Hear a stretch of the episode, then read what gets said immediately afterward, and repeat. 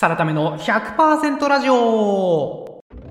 この番組ではブラック企業から割り100倍のホワイト企業に転職を成功させて、ぬくぬく YouTuber してる私、サラタメがサラリーマンの皆さんのために100%なっちゃう情報をお届けいたします。ということで、今回も前回に引き続き、北の達人コーポレーション木下社長が書かれた新刊、チーム X を題材にですね、今回が最終回なんですが、ネーミングめっちゃ大事ですよね。ネーミングごときで、ネーミングってなんか、しょぼいように聞こえるかもしれないですけども、ネーミングごときで人は動くんだという、そんなお話をさせていただきたいと思います。まず大前提、どんな本かと言いますと、えー、北の達人木下社長が書かれた本でございまして、木下社長は創業わずか15年でプライム上場させた素晴らしい経営者の方であり、最前線で今もウェブマーケに携わられている現代最強のウェブマーケターでありながら経営者の方という、そんな方でございます。著者としても大活躍されていて、累計3冊書かれていて、累計で20万部超えということで、本の書き手としても素晴らしい方でございます。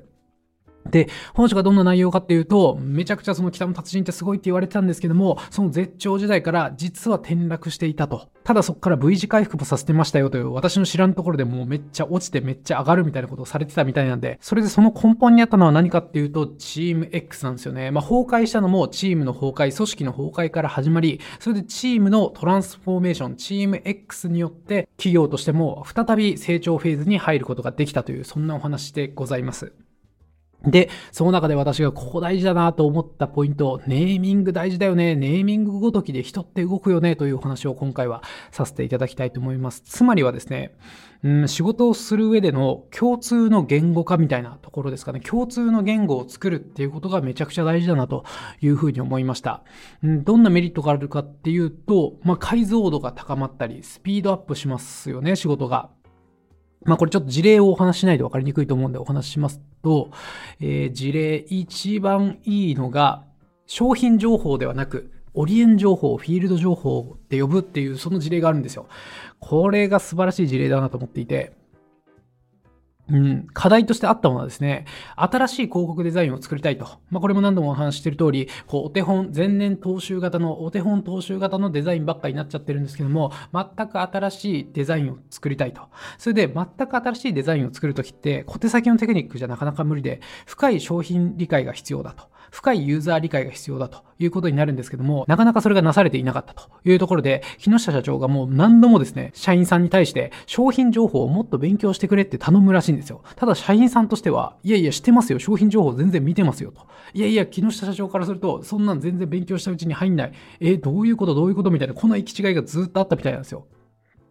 新しい広告には深い商品情報が必要、深い商品理解が必要、それを指示してるのになかなか行き違う社員さんと木下社長みたいな構図があったわけです。で、これをですね、より具体化していくと、解像度を上げていくとですね、どんな行き違いがあったかっていうと、木下社長の言ってる商品情報っていうのは、ちょっとレベルが違うんですよね。これどういうレベルかっていうと、その商品の情報っていうよりも、もうゼロから開発した人の目線なんですよ。その商品をゼロから開発した人だからこそ持っている商品情報っていうのを勉強しろっていうのが木下社長の目線なんですよ。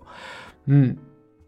これどういうことかっていうと、その商品が生まれるっていうことは、いろんな選択肢があるわけですよね。いろんな膨大な情報といろんな商品の選択肢があって、その中でこんな商品を作ろうと。例えば、目尻の小じわの商品、なんかクリームを作ろうってなったってことは、他の別の場所のシワのクリームを作ろうと思った。だけど、これこれこういう理由があって目尻に特化したみたいなストーリーがあるわけですよね。どんなユーザーが使うか、どんなユーザーをターゲットにしてて、逆にこういうユーザーはこういう理由があってターゲットにしてないみたいな、こうストーリーがあるわけなんですよね。ただ、それを理解できてない社員さんの言う商品情報っていうのは、その商品開発者目線ではなくて、商品カタログを見てる目線なんですよ。まあ、結論、もう商品ができた後の商品情報なわけですよ。でですね、実際私は社員さん目線になっちゃうんですけど、商品情報を勉強してって言ったら、正直商品カタログ読んだら商品情報を勉強したってことになっちゃうと思うんで、なんか社員さんが悪いわけでもないなというところは思います。まあシンプルに行き違いが起きていたという話ですよね。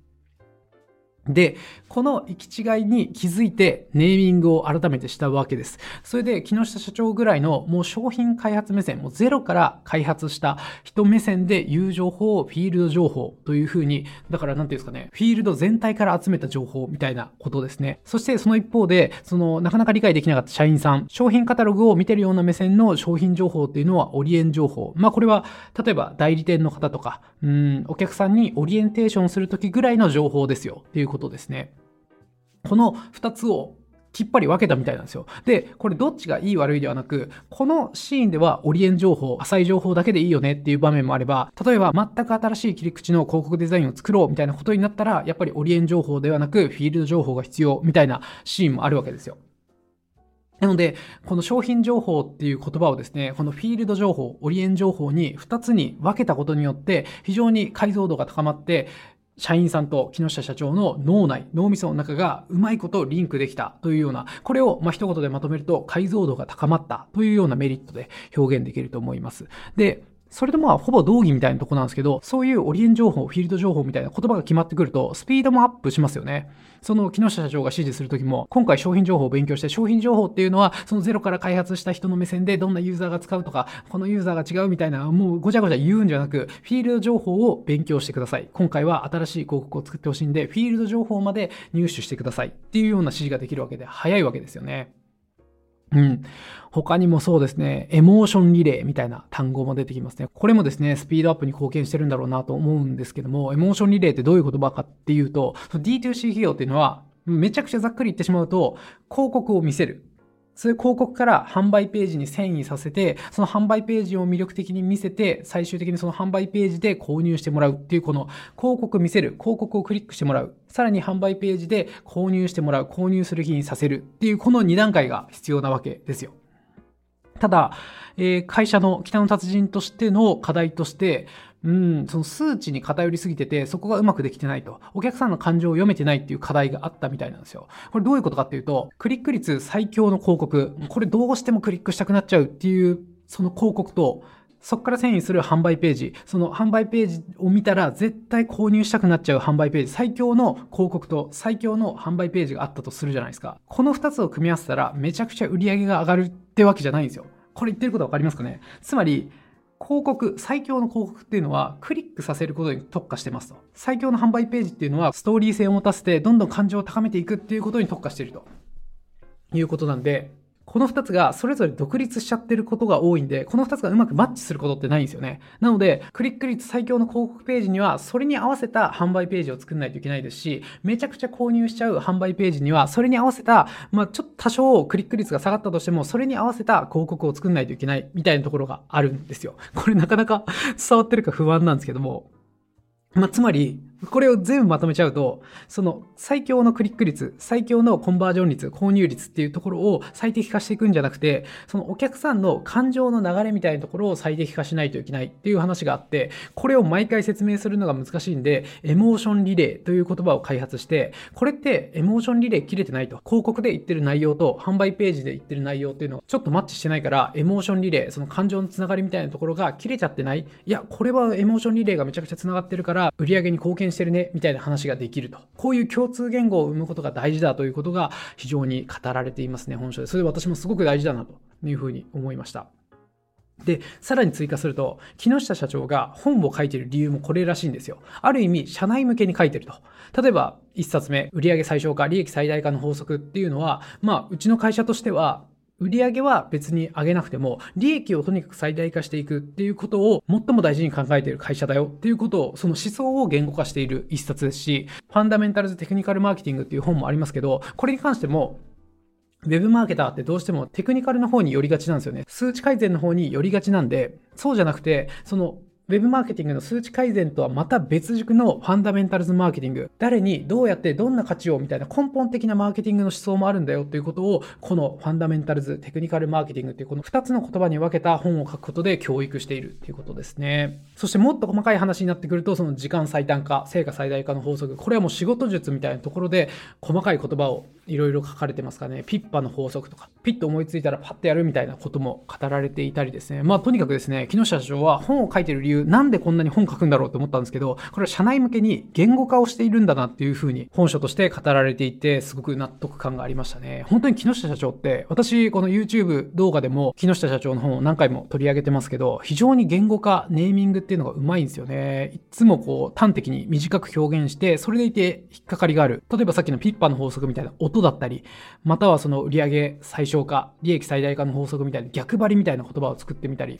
これがある意味、この言語化の力ですね。これが木下社長の成功の秘訣なんだろうなというふうに思いましたね。うん。で、この言語化っていうのは Web マーケに生きるだろうなと思ってたんですけど、今回の本を読んで、その言語化の力、私も結構言語化っていうの得意な方なんですけど、これ組織の変革にも活用できるんだっていうのがめちゃくちゃ勉強になったんで、私その組織の変革というかマネジメントみたいなのあんま得意じゃないんですけど、言語化の力ってそっち方面にも使えるんだったら、私も私なりに、こう、サラタメらしいマネジメント、組織の作り方っていうのができるんじゃないかなというふうに思った、なんか夢のある一冊でございました。ということで、今回はですね、ですねえー、最終回として北の達人木下社長が書かれたチーム X のお話をさせていただきました。えー、ネーミングごときで人は動くよというお話ですね。いいネーミングで共通言語化することによって解像度高く脳みそが同期しますよ、スピードアップしますよ、そしてその結果組織が変革しますよというお話させていただきました。ネーミングって本当にしょぼいというか小さい話のように思えるんですけども、実は大きいよねと、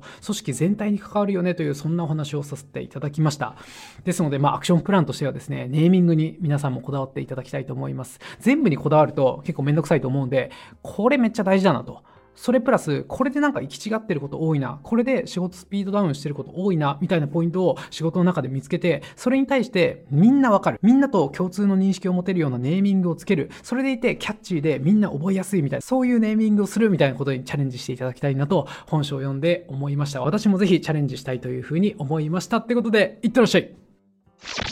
サラタメの100%ラジオ最後までお聞きいただきありがとうございます。感想やご質問など何かコメントあればぜひツイッターにてお願いします。ハッシュタグサラ100、カタカナでサラ、数字で100とハッシュタグつけてツイートいただければ必ずいいねしてなるべく返信するようにいたします。今後も平日の朝、週4、5回の配信をゆるりと続けていきますんで、ぜひ通勤や朝散歩のお供として末永くお聞きいただければと思います。ではまたお会いしましょう See you next time.